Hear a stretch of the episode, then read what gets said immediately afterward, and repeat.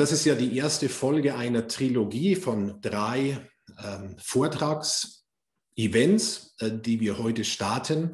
Und die Gesamtüberschrift unserer Serie ist ja stärker nach der Krise? Fragezeichen.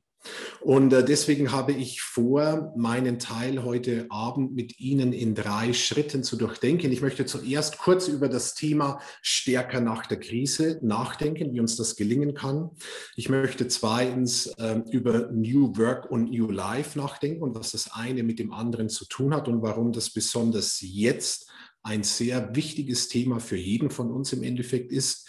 Und ich möchte drittens darüber nachdenken, wie wir denn bereit werden können für eine neue Zeit, für die Zeit, in die wir hineintreten. Ich beginne mit meinem ersten Punkt, stärker nach der Krise. Fragezeichen. Krise ist ja per Definition so viel wie eine schwierige Lage oder eine Zeit der Gefährdung. Und jeder von uns ist wahrscheinlich schon mal durch kleinere oder größere Lebenskrisen gegangen. Ich habe vorhin erwähnt, dass Krisen im Grunde wie ein Brennglas wirken. Das heißt, sie vergrößern das oder bringen noch mehr ans Licht das, was sowieso schon da ist. Das ist ein bisschen ähnlich wie bei einer Zahnpastatube. Wenn man auf die drückt, dann kommt auch das raus, was in der Tube ist, nicht irgendwas anderes. Und so bringen Krisen ähm, hervor, was in uns ist, an, an positivem und an negativem. Das habe ich selber in einer Krise in meinem Leben vor wenigen Jahren erlebt, als ich völlig überraschend die Diagnose eines Tumors in meinem Kopf ähm, erhielt und dann einige kurze Zeit nach dieser Diagnose zum ersten Mal in meinem Leben in einem Krankenhaus war, nicht nur in einem Krankenhaus, sondern in einer großen Universitätsklinik, wo ich dann operiert wurde ähm, in der Neurochirurgie. Und ich war knapp 14 Tage in dieser Klinik. Das hat mich das hat mir total den Blick geöffnet für Aspekte, die mir bisher gar nicht so bewusst und bekannt waren, eben weil ich dadurch eine Krise ging und diese Krise auch in meinem Fall das vergrößert hat an positiven und negativen, was in mir war. Ich erinnere mich an einzelne Aspekte, das finde ich positiv, zum Beispiel die Dankbarkeit nach einigen Tagen nach der Operation das erste Mal wir, mir wieder meine äh, Füße und Beine abduschen zu können. Also plötzlich wurden die kleinen Dinge mir ganz neu bewusst. Oder natürlich das Thema der Familie und Beziehungen, wo mir ganz neu aufgegangen ist, welchen Wert diese wichtigsten Beziehungen in meinem Leben tatsächlich haben. Gleichzeitig war diese Zeit in der Klinik für mich eine brutale Entschleunigung.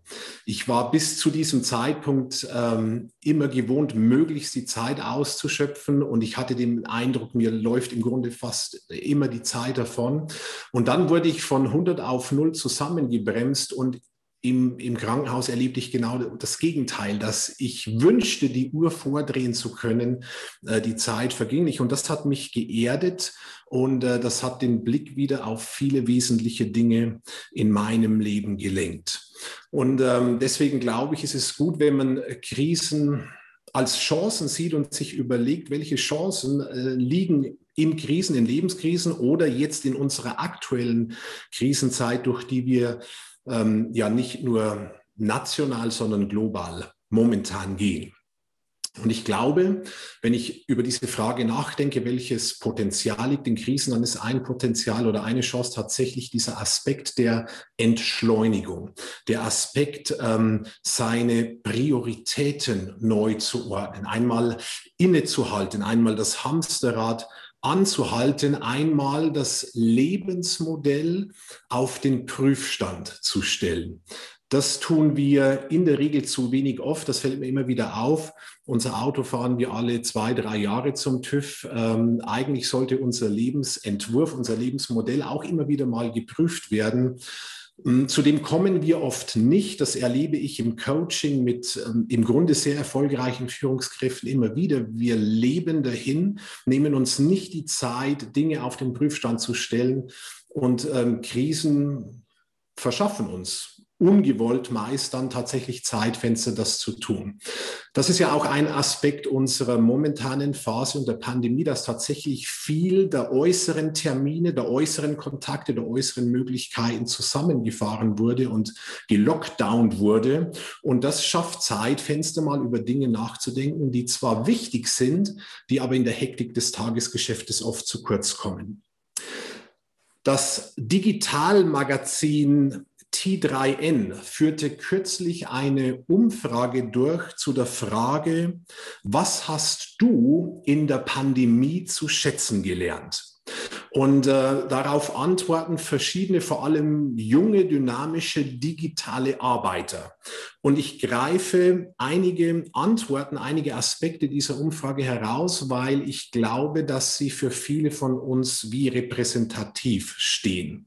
Und ich werde dann immer mit der Erkenntnis einzelner, moderner, im Job stehender Menschen, äh, mit dieser Erkenntnis einen Brückenschlag verbinden. Was heißt das eigentlich für unser Leben? Also, was hast du in der Pandemie zu schätzen gelernt? Das ist äh, die Frage. Eine Antwort äh, einer Person war, dass ihr ganz neu bewusst wurde, welche Privilegien sie eigentlich im Leben genießen darf.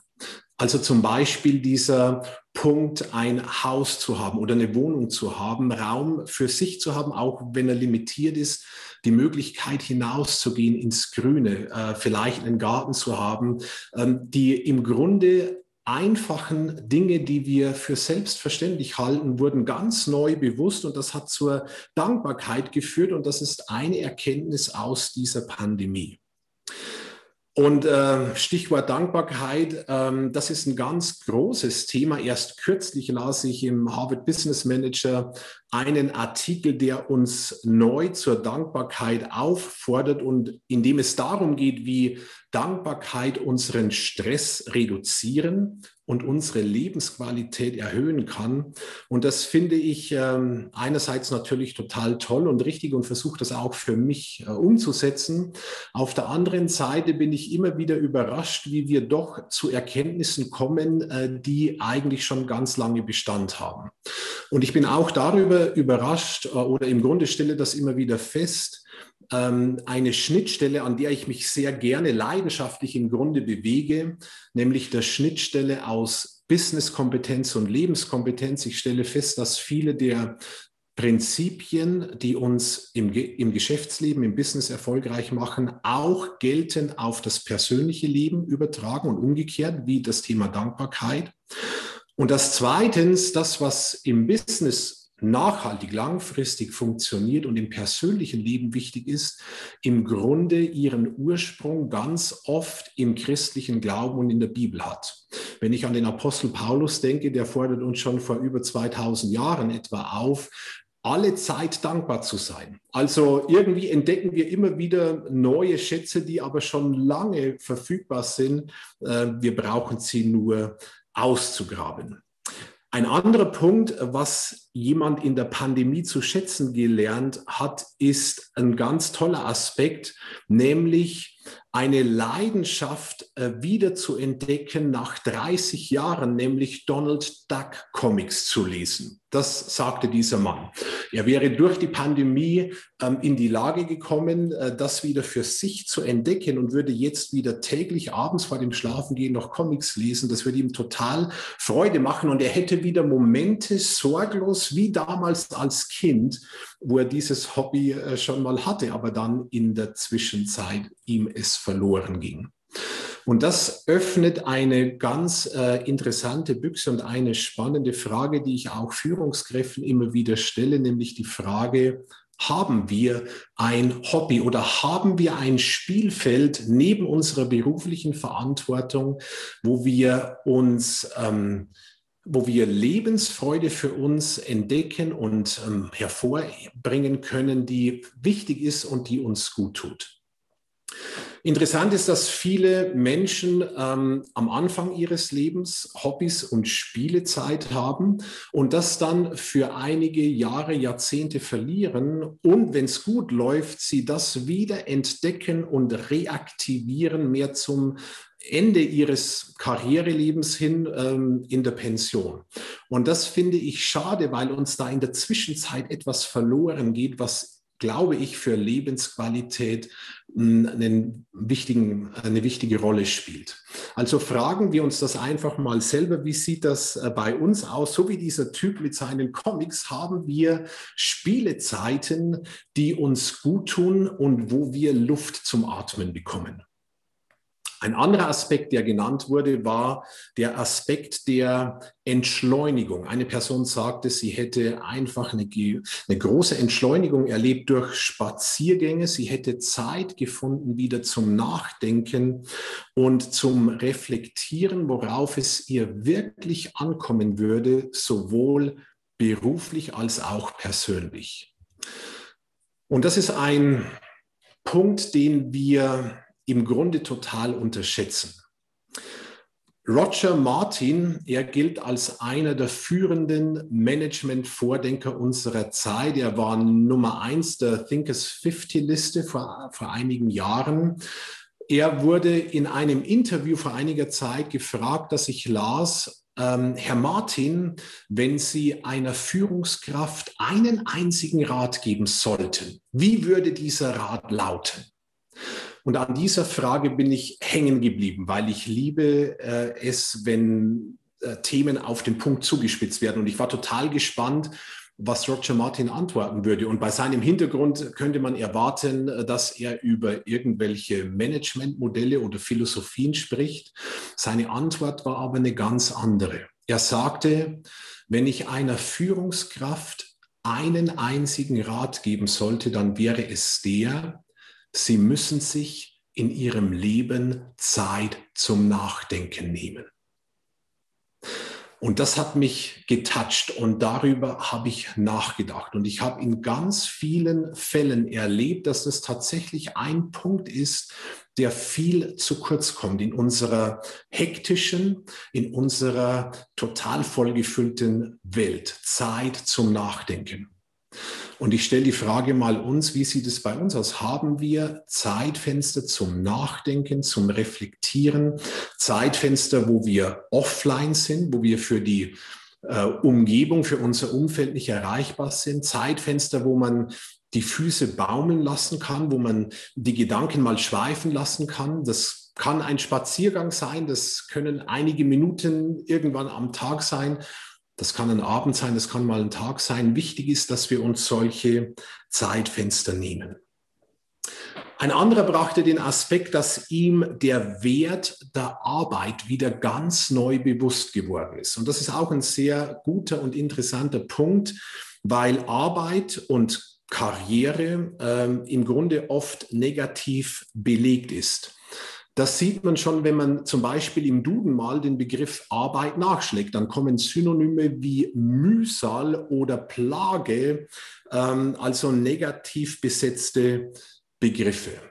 Ich erinnere mich dann äh, daran immer wieder gerne, dass unser eigentlicher Ursprung, mindestens wenn man das christlich-biblische Menschenbild zugrunde legt, was ich tue, dass unser eigentlicher Ursprung ja nicht das Schlaraffenland war, sondern das Paradies. Das ist ein feiner Unterschied. Im Schlaraffenland fliegen einem die Tauben in den Mund. Äh, das ist eine Illusion, die von Müßiggang im Grunde geprägt ist. Und ich bin total überzeugt, wenn wir Schlaraffenland hätten, äh, wovon viele zunächst träumen, dann würde uns das mindestens auf Dauer total schaden. Paradies ist etwas ganz anderes. Paradies ist ein Ort der, ähm, des Friedens, ein Ort von wohlwollenden Beziehungen, ein Ort, wo im Grunde unternehmerisch auch expansiv mit den Ressourcen umgegangen wird, die uns zur Verfügung stehen. Ein Ort, in dem Arbeit ein natürlicher, wichtiger, guter Teil war. Und deswegen glaube ich, glaube ich, dass Arbeit grundsätzlich etwas ist, das wir wieder viel mehr in unserem Leben wertschätzen sollten. Dass wir nicht dualistisch denken, ich werde noch darauf zurückkommen, zwischen Work, Arbeit auf der einen und Leben live auf der anderen Seite, sondern dass wir Arbeit als etwas erkennen, das total wichtig ist für unsere Würde, für Lebensqualität, für Sinnfindung, für Wirksamkeit und Erfüllung. Also ähm, Work und Life sind nicht zwei Gegensätze, äh, die man mühsam in Balance halten muss. Das wäre wirklich anstrengend auf Dauer, sondern Work ist ein wichtiger Teil des Lebens von Life und ist wichtig für im Grunde für unser Menschsein. Und fünftens äh, und letztens sagte eine Person, ihr wäre die Vergänglichkeit des Lebens jetzt in der Pandemie ganz neu bewusst geworden. Und ich zitiere wörtlich das äh, Statement, das diese Person gab. Zitat, die Erkenntnis, wie schnell und unverhofft ein Familienmitglied aus dem Leben gerissen werden kann, traf mich wie ein Blitz. Es ist mir sogar wieder wichtig geworden, Familienerinnerungen auf hochwertigen Fotos quasi für die Ewigkeit festzuhalten. Denn was wir heute als Familie nicht gemeinsam erleben und festhalten, wird uns irgendwann schmerzlich fehlen. Ein Verdrängen von Krankheit, Tod oder ähnlich schrecklichen Ereignissen durch ständige mediale und berufliche Ablenkung ist gefährlich. Ich erlebe diese Erkenntnis inzwischen als wichtigen Kontrapunkt zum hektischen Alltag. Vielleicht ist das ja sogar der Beginn einer neuen globalen Achtsamkeitswelle. Zitat Ende. Was diese Person anspricht, ist ein Thema, das mir persönlich auch immer wieder bewusst wird, nämlich die Wichtigkeit, dass wir, ich nenne das, aus der Illusion der Unsterblichkeit aussteigen. Ich weiß nicht, wie es Ihnen geht im Laufe des Lebens und je älter man wird, desto mehr verliert sich das. Aber ich kann mich erinnern an Phasen in meinem Leben, wo ich im Grunde überhaupt nicht auf der Rechnung hatte, dass mein Leben endlich ist und äh, dass ich einmal sterben werde. Und viele Menschen leben in einer Illusion der Unsterblichkeit. Viele Menschen glauben, gerade im Businessbereich, viele Leaders, ohne sie würde die Welt sich nicht weiterdrehen. Wir sind ja so wichtig. Und äh, dann dreht die Welt sich doch weiter, wenn wir einmal nicht mehr da sind. Und das geht schneller, als man denkt. Also die Illusion der Unsterblichkeit, die viele von uns umfängt und aus der wir aussteigen sollten. Und da hat die Pandemie, diese gegenwärtige Krise, das Potenzial, und das ist positiv, uns die Augen ein Stück weit mehr zu öffnen. Das ist übrigens auch ein Grund, glaube ich, warum uns solche Krisenzeiten ähm, so erschüttern können, weil sie uns mit den großen Lebensfragen konfrontieren. Also wenn ich erkenne, dass mein Leben verletzlich ist, dass es endlich ist, dann führt das zu äh, wichtigen Fragen. Was kommt nach dem Tod zum Beispiel? Oder gibt es eine Hoffnung? Und äh, diese Fragen wiederum führen im Grunde zu Gott, zu etwas Größerem als wir selbst. Und jetzt haben wir als Gesellschaft aber Gott in weiten Teilen ausgegrenzt aus unserem Denken und Handeln und Leben. Und jetzt kommen wir zu einem Problem, dass wir plötzlich mit Fragestellungen konfrontiert sind, auf die wir keine befriedigenden und uns überzeugenden Antworten mehr haben. Und deswegen haben Krisen das Potenzial, uns wirklich im Kern unseres Seins zu erschüttern.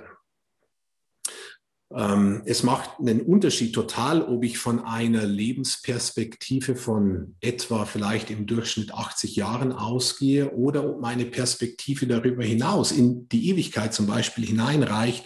Die Frage, wie ich mein Leben gestalte, was mir wichtig ist, an welchen Maßstäben ich mich ausrichte, ähm, bekommt ganz andere Antworten, je nachdem, aus welcher Perspektive wir das anschauen.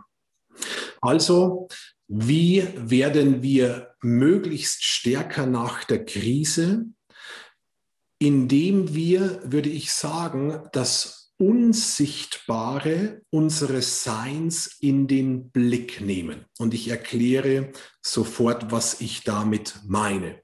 Und ich zeige Ihnen ein Bild, das Sie jetzt gleich eingeblendet sehen und das Sie grundsätzlich wahrscheinlich kennen dieses Bild des Eisberges. Und ich sagte, wie werden wir stärker durch die Krise, nach der Krise, indem wir das Unsichtbare in den Blick nehmen. Und in dieser Grafik werden zwei Bereiche deutlich, ein, ein sichtbarer Bereich, ein unsichtbarer Bereich. Das, was über Wasser ist, ist sichtbar. Und das ist ähm, im Grunde so, wie wir agieren. Das ist, was wir von anderen Menschen wahrnehmen. Das ist, was andere Menschen von uns wahrnehmen. Das ist sogar das, was wir oft auch nur von uns selbst wahrnehmen. Äh, das, was über Wasser ist, das ist das, was wir auf Facebook und Instagram und TikTok und überall sonst von uns publizieren, wie wir uns darstellen, der Schein, den wir aufbauen, das ist alles über Wasser das Sichtbare. Und jetzt wissen Sie und jetzt weiß ich, dass bei einem Eisberg das Wesentliche nicht über Wasser ist, sondern unter Wasser. Und das wäre das Unsichtbare. Unter Wasser der größere Bereich, vielleicht 80 Prozent der ganzen Masse, also das weitaus größere, wichtigere, wesentlichere, das ist unsere Persönlichkeit. Das hat mit Fragen nach unserer Identität zu tun. Wer bin ich eigentlich? Was macht mich aus? Was ist mir wichtig? Meine persönlichen Werte. Das hat mit meinen Denkmustern zu tun, mit meinen Prägungen. All das ist unter Wasser, all das ist im Grunde nicht nach außen sichtbar und all das ist im Endeffekt, worum es geht, wenn wir unser Leben nachhaltig entwickeln und verändern wollen. Und das Spannende ist, dass Krisen das Potenzial haben, das zu berühren, was unter Wasser ist. Sie gehen tiefer, sie bleiben nicht beim Oberflächlichen stehen, sondern sie berühren das, was sonst verborgen ist. In dem Zusammenhang ein interessanter Gedanke, habe ich einige Male schon darüber nachgedacht. Warum glauben Sie, ist das eigentlich so, dass Traumpaare in Hollywood so oft so schnell sich wieder trennen, nachdem sie zuerst von den Medien hochgejubelt im Glitzerlicht mh, hm, zusammengekommen sind? Und ich habe mir schon öfter die Frage gestellt, eigentlich dürfte das gar nicht sein, weil diese Leute haben alles. Die sehen gut aus, sie haben Ruhm, sie haben Geld, sie sind äh, in der Regel relativ jung, sie haben das Leben in großen Teilen vor sich. Warum ist es so, dass in der Regel nur wenige Jahre vergehen und das, was als Traumpaar startete, oft im Chaos und im Streit und in der Trennung endet? Und der Grund, warum das so ist, hat genau mit diesem Bild des Eisberges zu tun, weil man am Anfang, bevor man sich wirklich kennenlernt, nur das sieht, was über Wasser ist. Wenn Leute dann in eine enge Beziehung kommen, dann wird plötzlich deutlich, was unter Wasser ist. Und das, was unter Wasser sich verbirgt, passt in ganz vielen Fällen gar nicht zusammen mit dem Schein, der äußerlich aufgebaut wird. Und man stellt fest, man kann gar nicht miteinander, man will gar nicht miteinander und es geht wieder auseinander. Und deswegen ist dieses Bild des Eisberges so wichtig im Zusammenhang New Work, New Life. Krisen haben das Potenzial, das zu berühren, was unter Wasser verborgen ist. Timothy Keller, ein New Yorker Pastor und Philosoph, er sagte, keine Weltanschauung und keine Philosophie hat uns so schlecht auf Krisen vorbereitet wie unser gegenwärtiger postmoderner Säkularismus. Und das finde ich eine Aussage, über die es äh, sich lohnt, genauer nachzudenken. Keine Weltanschauung hat uns so schlecht auf Krisenzeiten vorbereitet wie das, was wir momentan um uns haben. Warum ist das so? Weil im postmodernen Säkularismus, im Materialismus grundsätzlich im Grunde wir nur das haben, was greifbar ist, das, was momentan lebendig ist, das Leben, das wir jetzt leben, das begrenzt ist auf eben etwa vielleicht 80 Jahre. Und wenn dieses Leben in Gefahr kommt, dann bricht alles zusammen, worauf ich gebaut habe im Grunde in jeder anderen Religion und Weltanschauung waren Zeiten von Krisen, Zeiten von Leiden und die Selbstverständlichkeit, dass das zum richtigen Leben gehört, immer verankert. Und das ist ein Grund, warum wir heute in unserer Gesellschaft im Grunde so schlecht auf Krisen vorbereitet sind. Soweit einige Gedanken zu dieser Frage, wie werden wir stärker nach der Krise? Und das bringt mich zum zweiten Punkt, den ich durchdenken möchte nämlich dem Aspekt New Work, New Life. Und wir greifen das auf, was wir gerade schon bisher gesagt haben. Was bedeutet eigentlich New Work und ähm, was heißt New Work und was wird jetzt auch in dieser aktuellen Zeit nochmal verstärkt?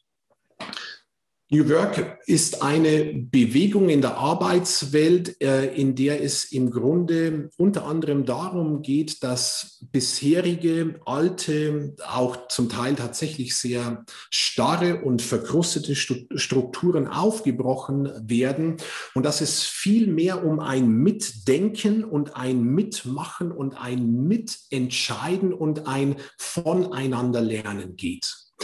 Das ist übrigens auch genau, worum es uns heute Abend geht. Also nicht ähm, hierarchisch, einer sagt, wie wir alle leben sollen, das wäre total unangebracht, sondern es geht uns und es geht mir persönlich darum, dass wir einige Gedanken in den Raum stellen, einige Impulse, von denen ich glaube, dass sie wichtig sind für unser Leben, für Lebenserfolg, und dass wir dann gemeinsam darüber nachdenken, dass wir uns Gedanken machen, deswegen auch die Breakout-Sessions nachher, dass wir voneinander lernen und das Ziel wäre, dass äh, möglichst gute Fragen heute Abend geöffnet werden, die dann gar nicht beantwortet sind, wenn wir nachher enden, sondern die wir mitnehmen und weiter darüber nachdenken.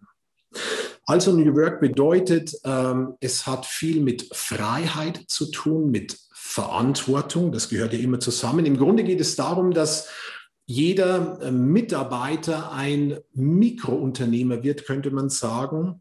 Ähm, es hat viel mit Vertrauen statt Kontrolle zu tun und man merkt gerade in der gegenwärtigen Zeit, Stichwort Homeoffice, dass wir ja mit Strukturen jetzt zu tun haben und arbeiten, wo Kontrolle gar nicht mehr so leicht möglich ist und es ein noch höheres Maß an Vertrauen braucht. Zusammengefasst könnte man sagen, was bedeutet Old Business? Ich habe das mal als Begriff gebraucht.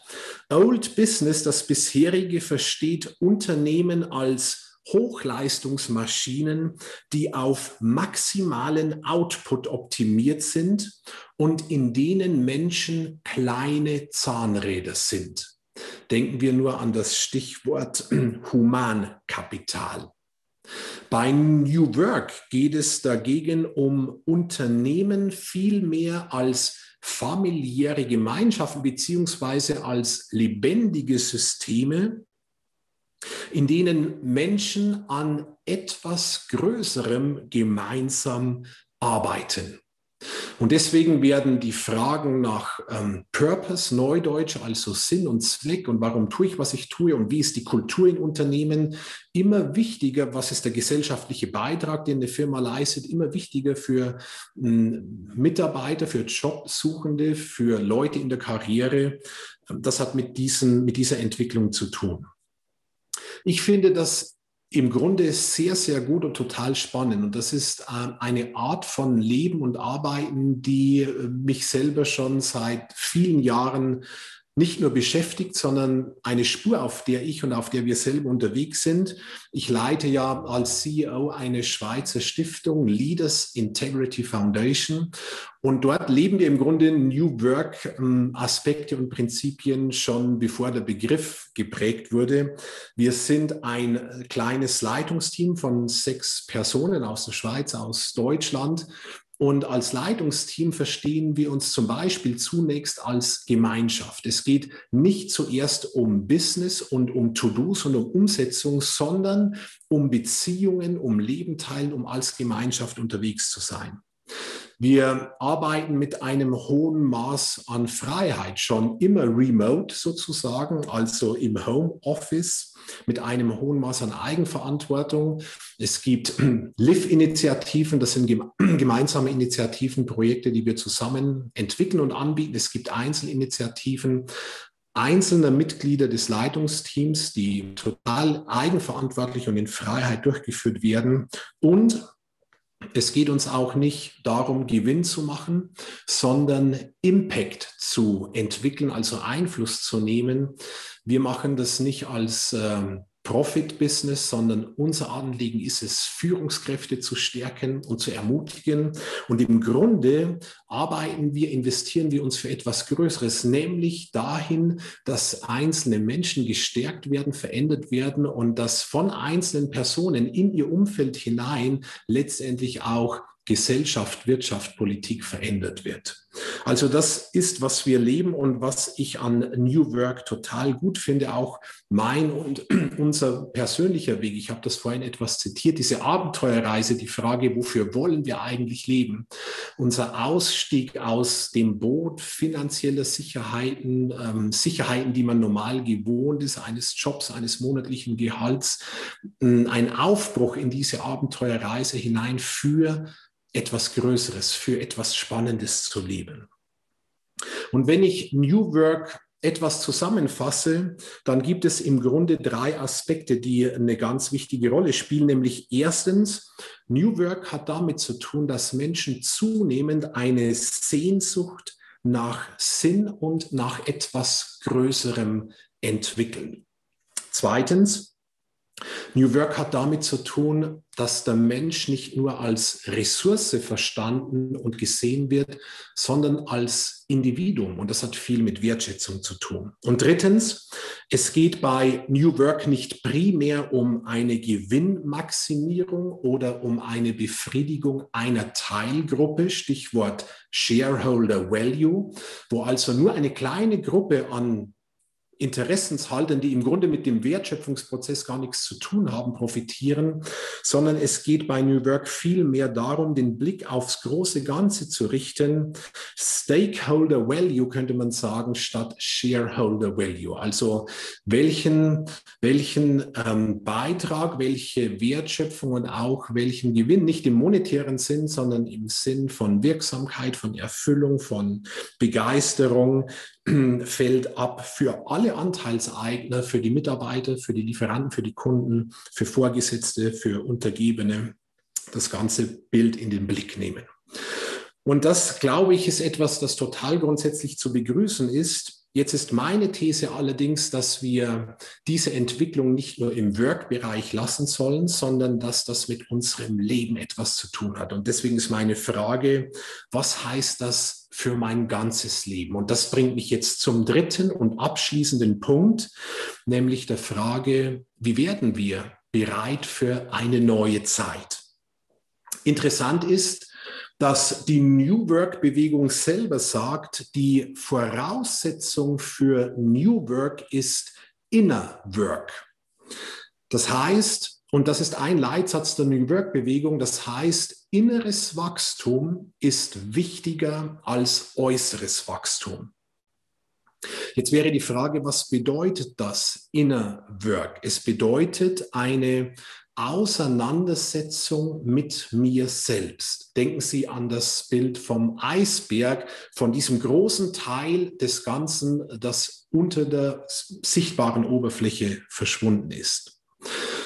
Und deswegen möchte ich uns drei Fragen mit auf den Weg gehen, über den Abend hinaus, nach Möglichkeit, über die wir nachdenken sollten und die das Potenzial haben, uns bereiter noch, als wir schon sind, zu machen für eine neue Zeit. Es sind drei Was-Fragen. Frage Nummer eins, was ist mir wirklich wichtig? Das hat mit unseren persönlichen Werten zu tun. Frage Nummer zwei, was gibt meinem Leben Sinn? Und Frage Nummer drei, was ist das Größere, für das ich lebe? Und ich ermutige Sie sehr und lade Sie ein, diese drei Fragen mal für sich mitzunehmen. Und ich erlaube mir zusammenfassend ähm, ein bisschen den Sack zuzumachen und das auf unser ganzes Leben übertragen zu formulieren in einem Gedankengang in fünf kurzen, einfachen Schritten, den wir zusammen noch durchdenken. Dazu lade ich Sie ein. Mein Fazit. Erstens, wir Menschen, glaube ich total, sind zu etwas Höherem hin geschaffen. Das wird deutlich genau in dieser Sehnsucht nach Sinn, nach Spiritualität, nach dem Größeren in unserem Leben, nach dieser Sehnsucht, die jetzt in dieser Phase und im New Work-Bereich nochmal ganz deutlich hervorkommt. Also wir sind zu etwas Höherem geschaffen. Erstens. Zweitens, deshalb ist meine These, dass jeder erstens einen Gott hat und zweitens etwas anbietet weil der Mensch auf etwas Höheres hin geschaffen ist und im Grunde gar nicht ohne dieses Größere in seinem Leben leben kann. Also meine Behauptung, meine These, jeder, egal ob er sich als gläubig, religiös oder nicht bezeichnet, jeder hat einen Gott und jeder bietet etwas an. Jetzt wäre die Frage drittens, wer oder was ist mein Gott? Die Antwort wäre zunächst mal, mein Gott ist das, was mein Lebensinhalt ist dem, äh, dem ich bewusst oder unbewusst nachjage. Das, wovon ich mir Erfüllung erhoffe, das ist mein Gott. Und wenn das kein Gott im religiösen Sinn ist, dann gibt es eine Vielzahl anderer Götter, die wir anbeten, denen wir nachjagen können, die Karriere vielleicht oder das Geld äh, oder zumindest der Fußball. Ich bin mit meinem Sohn ab und zu, äh, jetzt nicht, aber wenn es dann wieder geht, ähm, bei unserem Lieblingsverein im Stadion auf der Fantribüne. Das macht uns total Spaß. Und was ich da erlebe, das ist Anbetung pur. Obwohl die meisten Leute sich wahrscheinlich gar nicht als religiös bezeichnen würden, wenn ich die fragen würde, ob sie das sind. Also der Mensch ist instinktiv religiös und jeder von uns hat einen Gott und jeder bietet etwas an. Das heißt, viertens, die Frage ist nicht, ob wir einen Gott haben und ob wir anbeten, sondern welchen Gott wir haben und was wir anbeten. Und damit verbunden die Frage, ist dein Gott es wert, angebetet zu werden? Weil ganz viele Götter, denen wir bewusst oder unbewusst nachjagen, im Grunde sich als leer erweisen. Und diese Sehnsucht, von der wir gesprochen haben, die ich etwas versucht habe zu skizzieren, diese Sehnsüchte gar nicht erfüllen können. Und das bringt mich fünftens zum abschließenden Punkt, dass ich glaube, dass letztendlich unsere Sehnsucht tief in unserem Herzen, in unserer Persönlichkeit unter dem Wasser, unter der Oberfläche, dass unsere Sehnsucht letztendlich nur von einem allmächtigen, liebenden, größeren Wesen als wir selbst befriedigt werden kann. Ich weiß nicht, wie es Ihnen geht und wo Sie diese Befriedigung finden, diesen Anschluss an die Sinn- und Lebensquelle, die im Grunde jeder von uns braucht. Ich sage Ihnen abschließend noch, wie ich das gefunden habe. Ich habe diese Sinn- und Lebensquelle gefunden in dem und bei dem Gott, der uns in der Bibel und im christlichen Glauben beschrieben wird. Und dieser Gott, und das ist etwas total Faszinierendes, er lädt uns ein durch seinen Sohn Jesus Christus in eine freundschaftliche Liebesbeziehung zu ihm. Und das ist viel mehr als Religion. Hier geht es ums tatsächliche und ums wahre Leben. Und ich glaube, viele Menschen heute und ich auch haben diese Sehnsucht nach dem wahren Leben.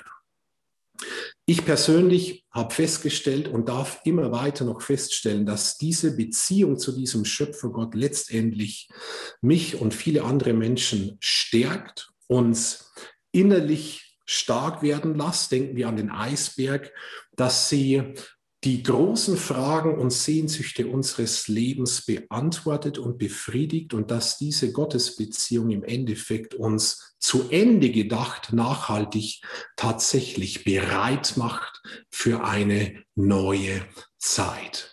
Und in diesem Sinn hoffe ich, dass in der Kürze der Zeit einige Gedanken jetzt äh, beinhaltet waren, die Ihnen, die uns helfen, wo wir weiter dranbleiben können.